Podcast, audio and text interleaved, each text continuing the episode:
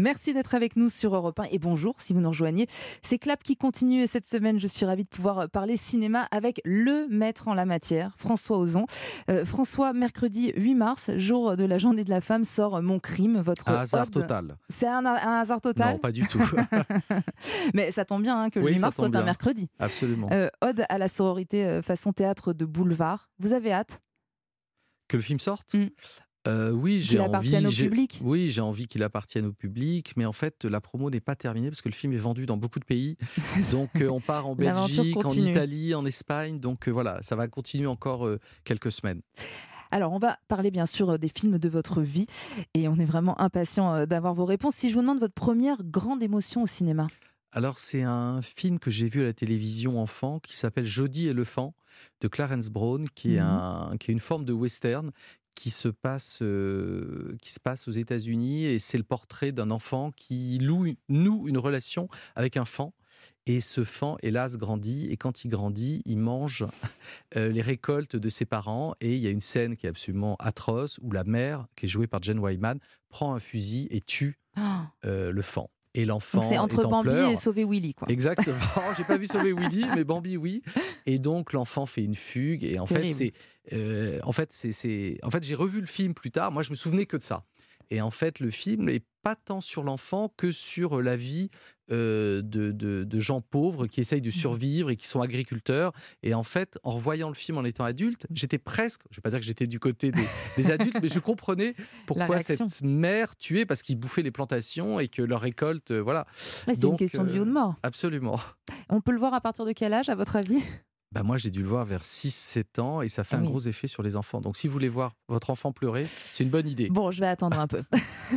Euh, François Ozon, votre meilleur souvenir de cinéma? Alors, mon meilleur souvenir, c'est pas pour un chef-d'œuvre, mais c'est pour un film qui s'appelle La guerre des polices de Robin Mhm. Davis, que j'ai vu alors que j'avais 12 ans. Et Film le film policier. était interdit au moins de 13 ans. Et donc, pour moi, c'était une énorme satisfaction avec mes copains, parce que j'étais le plus petit, d'avoir réussi à passer, à pouvoir Au avoir cinéma, pu oui. rentrer. Et en fait, le film, il y a des scènes assez choquantes, des scènes euh, pas sexuelles, mais bon, il y a pas mal de nudité. Il y a Marlène Jobert dedans, qui est très belle Claude qui est, qui est Brasseur, très sexy. Oui. Je me souviens surtout de Marlène Jobert. et, euh, et donc, pour moi, c'est un, c'est- c'est un souvenir parce que c'était transgressif. Voilà. C'était lié- le cinéma lié à la transgression et le fait de voir un film que normalement, j'aurais jamais dû voir. D'ailleurs, je ne l'avais pas dit à mes parents. À genoux tous les deux, les mains sur la tête. Oh, Vous tournez pas Je vous flingue sur place. hé, Marie, décode pas, c'est nous. Le premier qui se retourne est mort. Mais arrête, nom de Dieu, je te dis que c'est nous Mais je vois bien, du con que c'est vous. Et moi, je suis à poil. Ben voilà, Voilà. c'est pour ça qu'il vous a marqué ce film. film qui repassait souvent à la télé aussi. hein. Absolument.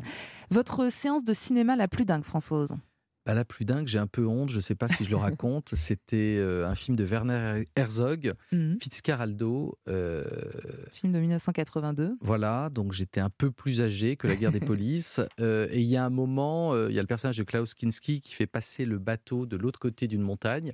Et il y a une espèce de suspense, on se demande ce qui va y arriver, enfin voilà. Et j'ai eu une envie de faire pipi. Au moment où le bateau allait passer, et j'ai fait une chose qui ne se fait jamais, j'ai fait pipi dans la salle. Dans Voilà. la salle de Dans la salle. Mais non. Qui était à moitié vide et j'étais avec un copain. Et voilà, je, je, je sais même, c'était au 7 Parnassien. Je, je m'excuse auprès des 7 Parnassiens. Mais euh, Bon, je voilà, pense que l'odeur a dû partir depuis. Je ne sais pas. J'espère qu'ils ont nettoyé depuis. Ça, c'est génial. Je pense que vous avez la palme de notre meilleure anecdote dans cette émission. Le film qui vous fait le plus rire? Alors, euh, y a-t-il qui en vous fait, a inspiré ce genre de choses. J'ai une phobie, euh, j'ai une phobie de l'avion. J'ai souvent peur en avion. Je comprends pas comment cette grosse machine tient dans les airs. Mm. Donc, je pense que le film qui m'a fait le plus rire, c'est Y a-t-il un pilote dans l'avion? Je l'ai pas revu depuis, mais quand je l'ai vu, c'était euh, c'était extrêmement drôle. Voilà, je me souviens de, de gags euh, un peu idiots, mais qui sont très jubilatoires. Mais j'aimerais bien C'est le revoir. génial. Moi, je l'ai revu il n'y a, pas- Ah y a pas si Et ça longtemps. a bien vieilli. Bon, c'est kitsch, mais Oui. c'est toujours aussi drôle. Bon, bah très bien. Dites au commandant de prévoir un atterrissage forcé. Cette femme doit être transportée dans un hôpital. Un hôpital Mais qu'est-ce que c'est C'est une grande maison pleine de malades, mais enfin pour le moment c'est pas le sujet. Dites au commandant que j'ai à lui parler. Tout de suite. Génial. Mais le- la VF est bonne en plus. Elle est pas mal, hein Ouais, ça me donne envie de le revoir en VF. Mais je crois que je l'ai vu en VF quand j'étais euh, quand j'étais ado. Oui, moi aussi, j'ai dû le voir en VF. Le film qui vous fait pleurer à chaque fois Brokeback Mountain. Mhm. Brokeback Mountain, la scène euh, où Jack Gyllenhaal va dans le va voir les parents de, de personnages que joue euh, Heath Ledger. Heath Ledger, et évidemment, il est, on sait que. Ah non, c'est le contraire, pardon, qu'est-ce que je dis? C'est Heath Ledger qui va euh, voir Mm. les, les parents de, de Jacques Gyllenhaal qui est mort. On ne sait pas exactement de quoi il est mort. Bon. Ah oui. Et il ouvre un placard dans sa chambre, et il trouve les deux chemises l'une sur l'autre, et là, impossible de ne pas pleurer. Ah, c'est un film déchirant. Et l'interprétation, l'osmose qu'il y a entre ces deux comédiens. En fait, en plus, quand on revoit le film en sachant qu'Heath Ledger C'est est, mort, Mm. c'est encore plus tragique et bouleversant. Alors, on, on continue d'ailleurs à, à parler euh, d'amour avec vous. François Ozon, votre comédie romantique préférée? Je pense que c'est Serenade à 3 d'Ernst Lubitsch, une screwball comédie et euh, très transgressive puisque c'est une femme entre deux hommes. Et à la fin, on a vraiment l'impression que ça se termine en trouble. Qu'elle- en plus, les deux hommes sont très beaux. Euh, elle, elle est géniale. C'est Myriam Hopkins qui a un sens du rythme, de la comédie. J'avais d'ailleurs demandé à Nadia et Rebecca de, de- de voir le film. pour, euh, pour préparer mon crime. Oui, il y a- Oui. il y, a un peu hein, Bah, dans, le, dans le années 30 personnage et de ça se Nadia. passe à hein. Paris. Ça se passe à Paris dans les années 30 et puis il y a des il y a des dialogues et une mise en scène incroyable, un rythme qui n'ont pas vieilli. Le film que vous conseillez à un enfant Bah, Alors je là, vais dire oui. un de mes films parce que je me suis rendu compte qu'un de mes films plaisait beaucoup, notamment aux petites filles. Et, euh, et ça, ça m'a beaucoup touché. J'étais très bouleversé de rencontrer des femmes qui m'ont dit euh, On a vu votre film euh, quand on avait 7 ans, 8 ans, et on le regardait en boucle. C'est 8 femmes. C'est génial. Et, euh, et donc voilà, donc quand un enfant me dit quel film de toi je peux voir, je dis bah regarde huit femmes. Non, mais vous avez bah, déjà tout- toutes ces toutes ces femmes sont, sont très inspirantes, toutes, Oui. toutes différentes. Et puis il y a un côté maison de poupée, il y a un côté oui, maison de poupée qui plaît aux petites filles, mais qui plaît aussi aux petits garçons d'ailleurs. Il y a plein de petits garçons qui, qui sont fans.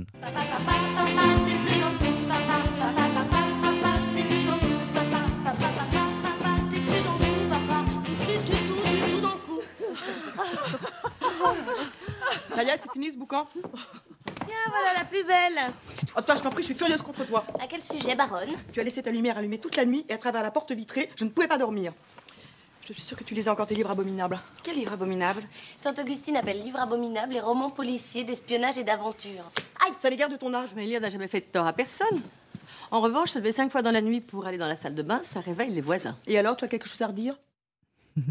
Vous aimez toujours autant euh, réécouter les, les répliques de votre film? Euh, oui, enfin là, là je revois Isabelle justement, Mm. je revois Isabelle dans le personnage de Tante Augustine face à Catherine Deneuve. Pour moi c'était un rêve d'avoir ces deux actrices face à face. On n'a pas cité euh, Daniel Darieux, mais vous lui Oui. rendez, euh, bon, qui joue dans, Huit femmes Ouais. et à qui vous rendez hommage hein, dans mon crime. Oui, parce que la star des années 30, c'était Daniel Oui, Darieux. C'était l'actrice qui faisait rêver toutes les, toutes les jeunes filles.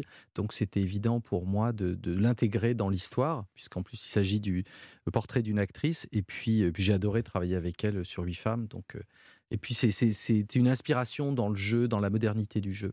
Vous verrez le générique de fin de, Ah. de mon crime, Ouais. qui est savoureux. Euh, François Ozon, si vous ne deviez garder qu'un seul film de votre filmographie, Le dernier. Qui, qui est le, le- Bah, le dernier, crime. le dernier tourné ou le dernier qui sort Le dernier qui sort, parce que j'en ai pas tourné depuis, Ah. mais je regarde pas trop dans le passé. Euh, voilà, mes films, c'est comme des enfants un peu abandonnés que je laisse à la DAS. Euh, voilà, donc celui dont je m'occupe en ce moment, oui, j'ai pas mal d'orphelins. celui dont je m'occupe, c'est celui qui est, qui est- qui est le plus important pour le moment. Le mais- dernier reste toujours le plus important Oui. avant d'en avoir un autre. Un film qui a changé votre vie? Euh, je pense que c'est un film de Roberto Rossellini, Allemagne à zéro, parce que je l'ai vu aussi enfant. Et à l'époque, mes parents ne me permettaient de voir que des films de Walt Disney ou qui étaient vraiment Mhm. faits pour les enfants. Et j'ai regardé par hasard un soir au ciné-club, alors que je n'avais pas le droit de regarder la télé Allemagne à zéro, toujours ce goût de la transgression. Et oui. Et j'ai été bouleversé par ce portrait euh, de Mhm. jeune Allemand, euh, juste après, dans, dans les ruines de Berlin en Oui, c'est ça. 1945, qui essaye de survivre. Comment et surtout, hein, j'ai été choqué j'étais choqué par la fin où l'enfant se, se- se suicide. Mm. Et là, tout d'un coup, ça m'a ouvert une idée sur euh, la puissance du cinéma et que ce n'était pas que du divertissement, que ça pouvait être aussi un film qui vous bouleverse. Et moi-même, ayant le même âge que cet enfant, j'étais très, très touché. Votre bande originale de film préférée? Alors, euh, la musique de Philippe Glass dans The Hours, parce que c'est un parfait somnifère. non, mais j'adore la vrai. musique, mais comme c'est la musique répétitive, si vous l'écoutez dans le train, au bout de 30 secondes, vous pouvez vous endormir très facilement. Et moi, j'aime bien la musique qui m'endort. On l'écoute un petit peu.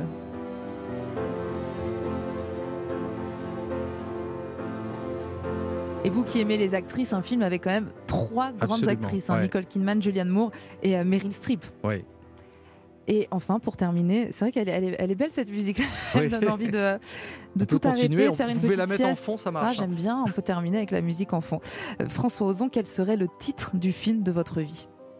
Euh, Imitation of Life, Donc, Le mirage de la vie. Le mirage de la vie, Douglas Sirk. Voilà, parce que c'est un film que j'aime beaucoup et qui résume un peu souvent nos existences où on pense avoir vécu quelque chose et finalement on a peut-être vécu autre chose. Donc euh, c'est cette illusion qu'on se fait sur nos propres vies et que Douglas Sirk euh, raconte dans ce film, euh, ce mélodrame Mm. hollywoodien des années 50 qui est bouleversant avec euh, personnage d'une d'une femme une femme de ménage noire et sa relation avec sa sa, sa patronne qui est jouée par Lana Turner et, et leur fille. Enfin voilà, c'est un film qu'il faut voir et qui est, que, que- que j'aime beaucoup. Et ça marche très bien avec la, avec la bande originale de The Hours. hein. Oui, mais la musique de, est de Frank Skinner dans Imitation of Life, très différente. Belle aussi. Euh, merci beaucoup. En tout cas, euh, vos films ne sont pas un mirage. Bien heureusement pour nous, ils sont là, ils sont sublimes. Et je vous encourage vivement à découvrir Mon crime le 8 mars au cinéma avec euh, des comédiens absolument euh, extraordinaires et surtout un rythme effréné. Et une, comme, voilà, une, pièce de, une pièce de théâtre, c'est un bonbon. C'est- je pourrais dire beaucoup de choses sur ce film que j'ai beaucoup aimé. Donc merci beaucoup François Ozon d'avoir été euh, notre invité. Dans un instant, Mehdi Omaïs et Sophie Rosemont vous diront tout ce qu'il faut savoir sur les films à découvrir ce week-end au cinéma, avant bien sûr d'aller voir euh, Mon crime la semaine prochaine. À tout de suite sur Europe 1.